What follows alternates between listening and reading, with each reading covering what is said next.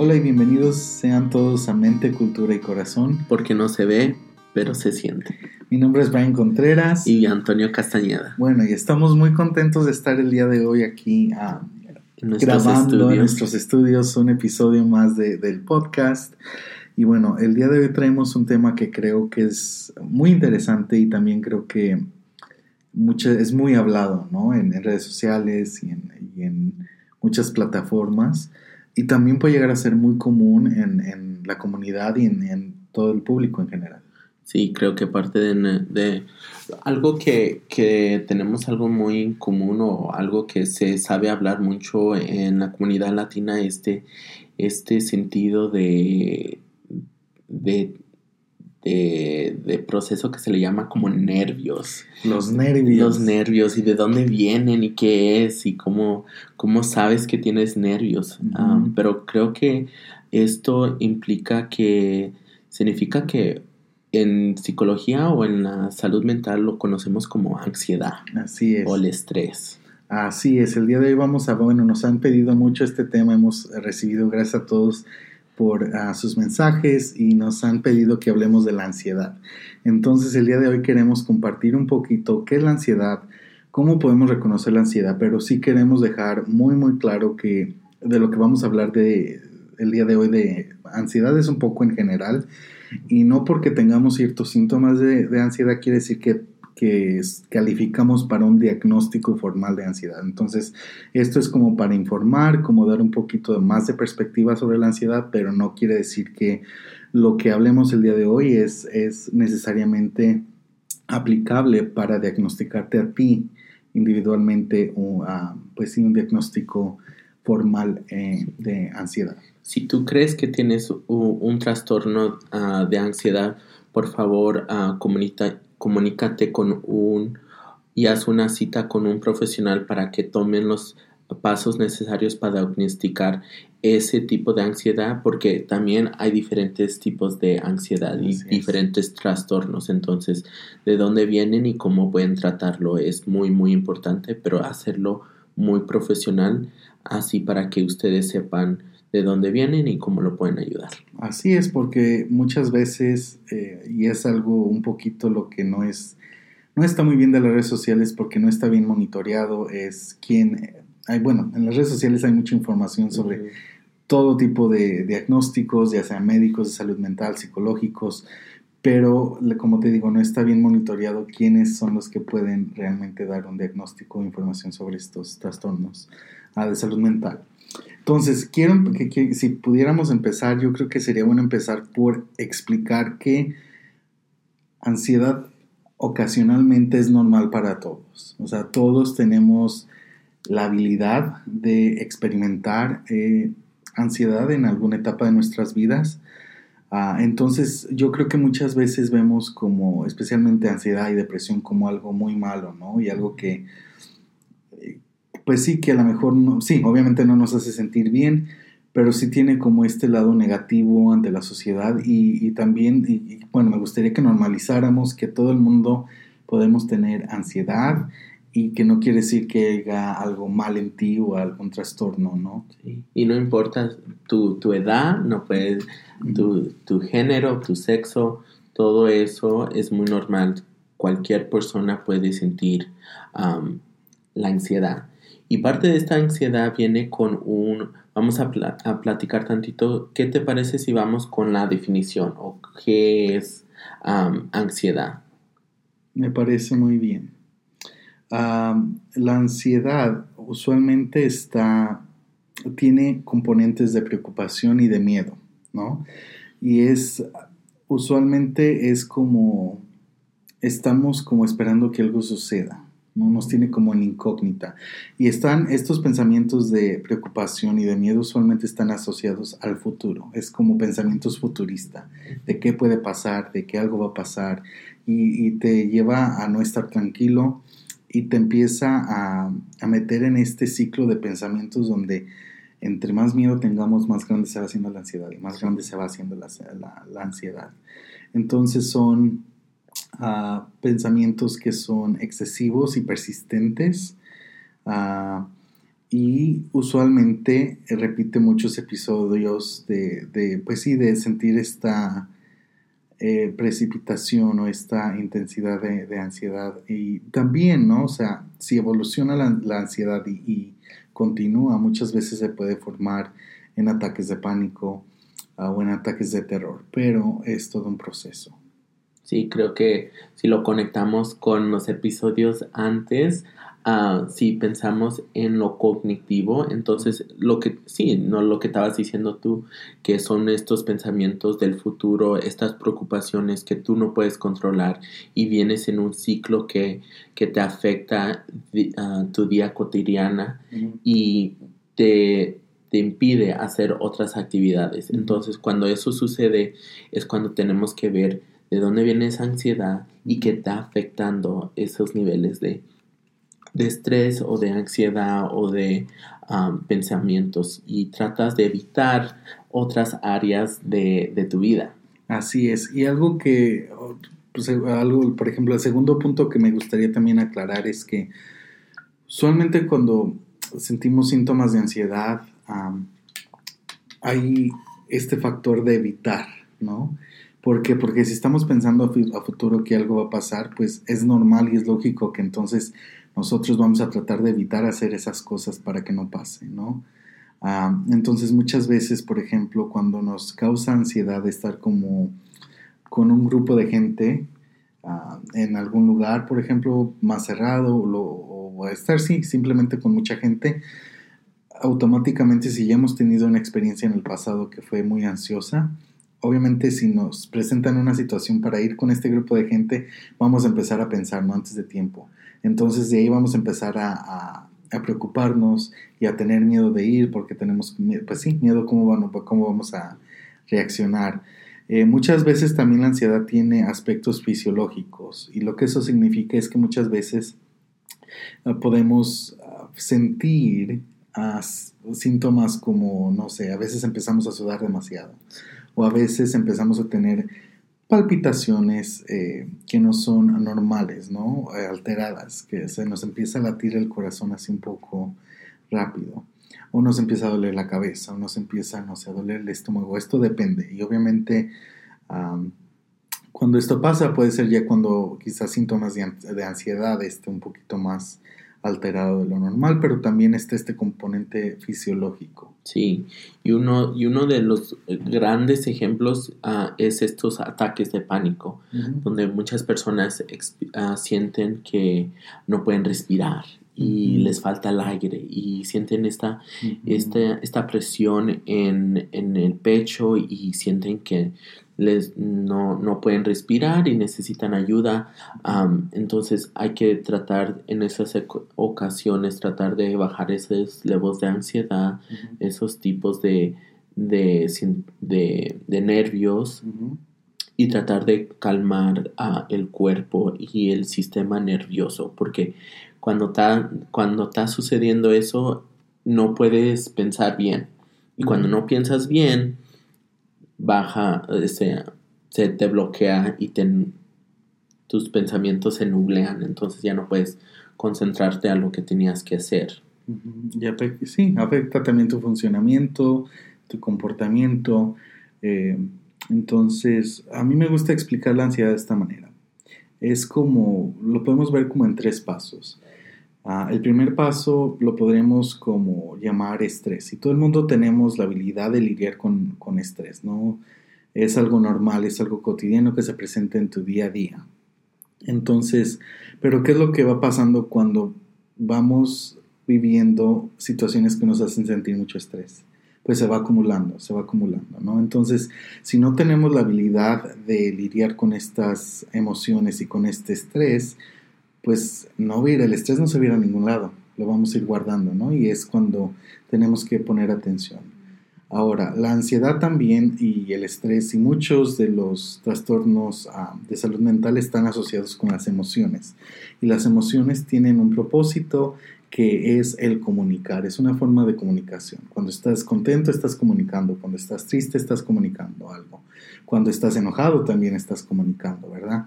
Entonces, si hay una asociación entre el estrés y la emoción, quiere decir que ni estamos expresando nada emocionalmente, ni tampoco estamos haciendo nada para combatir el estrés. Entonces vamos a verlo como una maleta, ¿no? Cuando vas viajando, ¿no? Entre, o sea, si no llevas mucho, está bien, la puedes cargar, puedes caminar, por ejemplo, mucho en un aeropuerto y no se siente pesado. Pero ya después con el cansancio de ir caminando y caminando se va haciendo más pesada, ¿no? Entonces, entre más estrés y más emociones estemos viviendo y no estemos haciendo nada para, para lidiar con estas emociones, pues se va haciendo todo más pesado. Y es cuando ahí evoluciona de estrés a ansiedad. Y sí, como le decíamos, la ansiedad es pensar a futuro, crear que algo va a pasar o que algo está pasando sin ninguna prueba realista de que esté pasando eso. Entonces, cuando eso pasa, se activa el sistema nervioso, se activa los circuitos del cerebro y empezamos entonces a preocuparnos y hacerse más grande más grande.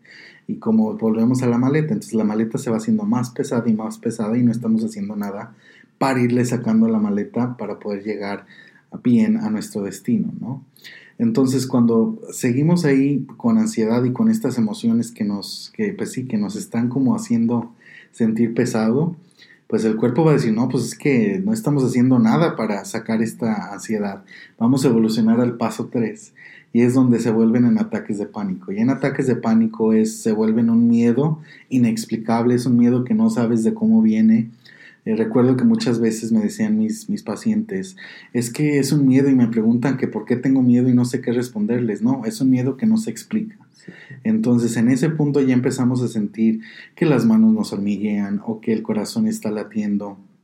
Eh, eh, fuertemente, este, empezamos a sudar, empezamos literal a querer salir corriendo, empezamos a sentirnos muy abrumados y empezamos también a, fisiológicamente, pues sí, físicamente empezamos a, a, estar muy, muy tensos. El cuerpo se vuelve muy tenso, el cuello se vuelve tenso, la espalda se vuelve tensa.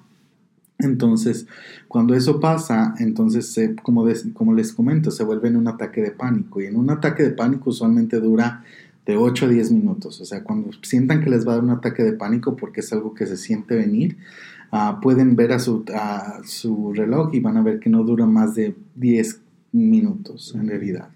Entonces, cuando esto pasa, pues sí, todos estos síntomas físicos se vuelven mucho más graves y muchas veces nos da miedo porque literalmente creemos que nos está dando un ataque al corazón. Y una gran diferencia entre las dos es que si es un ataque al corazón, usualmente vas a necesitar atención médica inmediatamente. O sea, tu cuerpo va, se va a apagar, literal. Entonces, cuando es ataque de pánico, nos están haciendo, la mente nos está haciendo pensar de que estamos en peligro y que es un ataque al corazón, pero realmente de los síntomas sí desaparecen o desvanecen con, con, el tiempo. Entonces, esa es una gran diferencia. Y ese punto, haz de cuenta que ya agarraste tú tu maleta y la aventaste hasta donde alcanzaste y se abrió la maleta y ya salió todas las emociones y salió todo lo que llevábamos guardado. Y para las personas que ya han vivido ataques de pánico, quiero que pongan atención porque usualmente cuando les pasa el ataque de pánico es como si hubieran corrido 20 millas en 3 minutos. Es un cansancio, cansancio perdón, enorme donde tienen que descansar, donde no hay ningún tipo de energía porque el cuerpo lo que hizo fue sacar lo que hemos venido cargando por tanto tiempo. Entonces, es importante reconocer que hay una relación entre emociones y ansiedad y que si no estamos haciendo cosas para sentirnos mejor, entonces es muy probable que sigamos con, este, con esta ansiedad. Entonces, Antonio, ¿qué te parece si tomamos un descanso, un pequeño break y regresamos para hablar de qué podemos hacer para disminuir síntomas de ansiedad?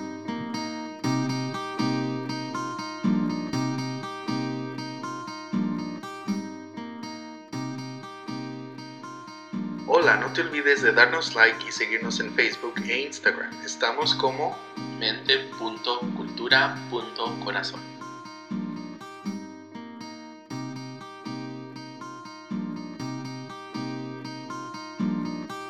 Eso, vamos a estar hablando tantito de ah, y terminar esta segunda parte de la ansiedad. ¿Qué te parece, Brian, si hablamos tantito acerca de el autocuidado cuando viene en términos de la ansiedad. Como se ve que hay unos, unos tips and tricks que puede ayudar nuestra audiencia a tratar de manejar esto, este trastorno. Me parece muy bien y yo creo que es importante también dar unas herramientas que pueden ayudarle a la comunidad.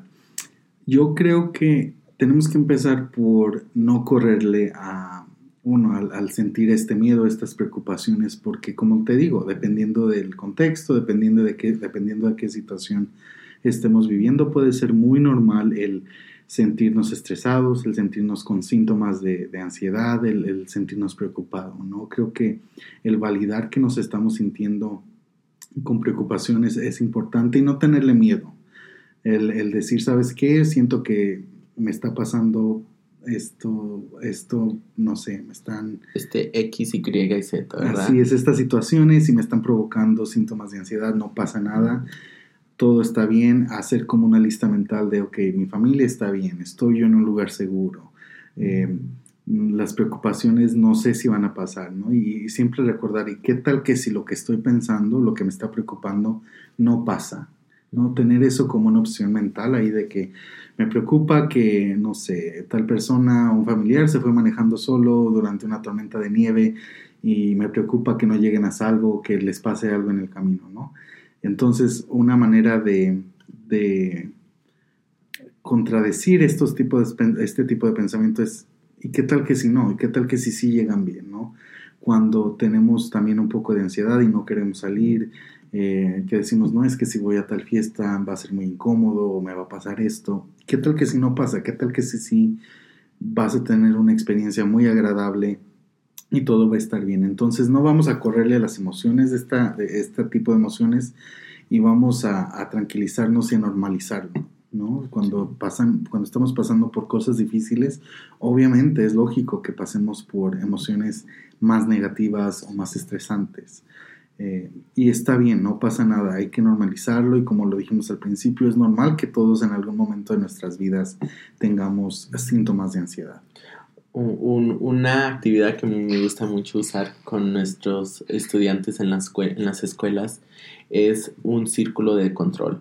Y cuando estoy hablando de un círculo de control, estoy hablando de qué estoy en control. ¿Qué estoy en control personalmente, físicamente, en el en el hoy y en el ahora.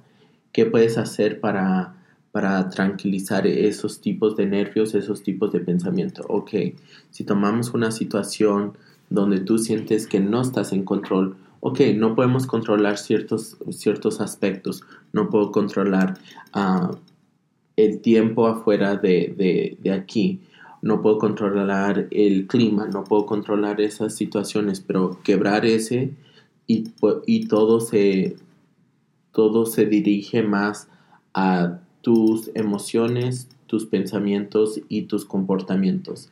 Ya teniendo esos tres en, mente, puedes bajar esos, levels, esos ah, niveles de ansiedad un poquito más, menos y menos y, disminuir, disminuir, disminuir, disminuir, disminuir esos tipos de ansiedad un poquito más. Así es, eso dijiste algo bien importante, ese, ese ejercicio es, ayuda muchísimo porque, como lo dijimos, ¿no? la ansiedad te va a llevar al futuro, te va a llevar a lo que puede pasar y muchas veces se nos olvida regresarnos, ¿no? Y entonces sí, este círculo de control te ayuda a poner en perspectiva lo que es la realidad y lo que en realidad, en lo que en realidad tú estás en control. Y entonces una vez que identifiquemos eso, es en lo que nos podemos enfocar y decir, sabes que aunque quiero pensar en lo que puede pasar, no sirve de nada porque la situación actual es diferente, ¿no? Entonces, esa es, esa es una de las opciones. Otra opción que mucha gente, y yo lo reconozco que también muchos pacientes me han, me han, comentado, es que no funciona, no me sirve o no me gusta, es el mindfulness, o es como la respiración profunda. Eh, es muy efectiva si aprendemos a hacerlo de la manera correcta. ¿Por qué? Porque manda mensajes al sistema nervioso de relajación. Y una vez que el sistema nervioso se relaja, cambia este, muchísimas cosas en cuestión de salud mental. Eh, la respiración profunda va en tres pasos. Y hay muchas formas de hacer respiración profunda, hay muchas técnicas, hay... Eh, meditación guiada, por ejemplo, donde puedes escuchar un video y te guían, o hay este, meditación de música. Bueno, hay muchísimas formas, pero vamos a empezar quizás por una de las más básicas y es respiración profunda y, lo podemos ver en tres pasos. Una, es el, primer paso es respirar profundamente, pero que tu respiro llegue hasta tu ombligo. Y es solamente respirar con la nariz. Entonces empezamos unos 5 segundos, respiramos profundamente hasta el ombligo. Una vez que llegamos a respirar eh, profundamente, detenemos el respiro por unos 3 segundos y después soltamos el respiro suavemente por la boca. Entonces ahí estamos llegando a, entonces en una, digamos, pues sí, llegando a controlar este, nuestra respiración eh, para poder calmar niveles de estrés. Otra técnica que puede funcionar es simplemente el, tranquilizarnos y el conectar con tu, con tu respiración, perdón. El notar cuánto, eh, cómo es que tu cuerpo está respirando, qué cuánto oxígeno está necesitando y simplemente entrar en control con tu respiración y con, pues sí, con, con cuánto tu cuerpo está necesitando de, de, tu atención y de tu respiración. Yeah, it's like that mind-body connection. es esa conexión mental con el cuerpo a la misma vez. Ah, una parte de, de hablando de, del cuerpo y, del, y tratar de mm, regularte, ah, cuando viene ansiedad lo que, lo que sucede es que estás en tres diferentes niveles. Uh, puedes tratar de escapar de la situación, entonces tratas de evitar de lo que, lo que te está causando ansiedad y estrés, tratas de evitarlo, entonces te buscas diferentes maneras para escapar esa situación. Y eso se puede ver muy diferente ah, con cada persona. Hay otros que tratan de, por decirlo, pelear, pelear la situación en diferentes ah, maneras y eso son muy individual también.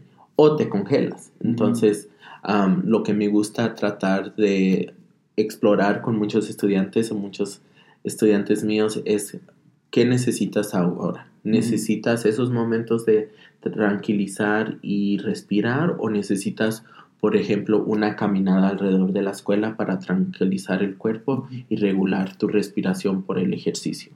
Entonces hay, hay que saber qué trabaja para ti y saber cómo tú te re, uh, how do you regulate, cómo te ah, tranquilas y regulate en esos niveles de tiempo. Entonces, um, qué sucede y qué te trabaja y practicar y seguir practicando esos, um, esos ejercicios o esas actividades. Así es. Y yo creo que para terminar el episodio, um, dijiste, acabas como de decir eh, la importancia de hacer ejercicios, se ocupan como hacer alguna actividad física. Y así como el mindfulness o la respiración ah, lleva tiempo, ¿no? En, que lo perfecciones y en que y entre más lo haces, mucho más fácil se vuelve y más te ayuda porque logras este, concentrarte ah, y relajarte a través de, de la respiración profunda. Eh, pero también si notamos que muy seguido tenemos estos síntomas donde nos estamos sintiendo mal y que pueden ser relacionados con, con ansiedad, el hacer actividad física es muy importante porque te ayuda a disminuir el estrés eh, a través de, pues sí, de, de, ejercicio, por ejemplo.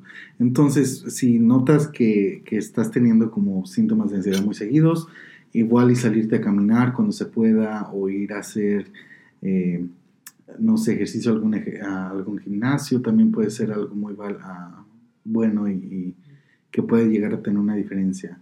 Y obviamente eh, también recomendamos la terapia y es donde nos podemos enfocar en patrones de conducta, patrones de pensamiento, patrones de emociones y ver entonces qué es lo que nos está activando la ansiedad y para poder disminuir los síntomas, ¿no? Porque la idea es que siempre nos sintamos bien. Pero, este, obviamente, bueno, esto fue solamente una pequeña introducción y, para, hay que, para terminar, volver a, mencionar que de lo que hablamos el día de hoy son términos muy generales y no indica que tú tienes un diagnóstico de, de ansiedad. Al contrario, es simplemente para que puedas quizás entender que qué, qué es lo que puede estar pasando, si estás pasando por, por episodios de ansiedad o si o, no porque tengas algunos síntomas quieres decir que, que sabes que calificas para, para, otro, para, para un sí, diagnóstico formal. Bueno, llegamos al final. Esperemos que les haya gustado este episodio. De mente, cultura y corazón. No se olviden de seguirnos en nuestras redes sociales. Estamos como mente.cultura.corazón. En, en Facebook y, en. Instagram compartan um, y no dejen de seguirnos. Así es, nos vemos para el próximo episodio.